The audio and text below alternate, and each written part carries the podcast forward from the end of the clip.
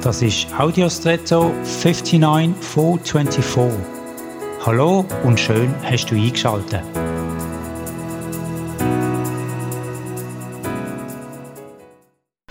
Der Schreiber vom Jakobusbrief im Neuen Testament schreibt unter anderem in einem Abschnitt über die Zunge.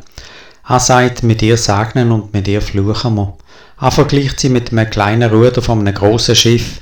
Das kleine Teil vermag das ganze große Schiff zu lenken und Fahrtrichtung zu bestimmen. Tatsächlich gefällt es uns doch oft nicht leicht, unsere Zunge, wie man so schön sagt, im Zaum zu behalten. Also so zu führen, wie man mit Hilfe vom Zaumzeug Pferd führt. Warum ist das aber so? Ich würde behaupten, dass die Zunge nicht nur von unserem Willen und Verstand gesteuert wird, sondern vielmehr noch von unserem Selbstbild. Sind wir mit uns im Einklang, sind wir zufriedener und unsere Zunge segnet. Ist das nicht der Fall? Ja, dann wissen wir alle, wozu wir fähig sind. Leider.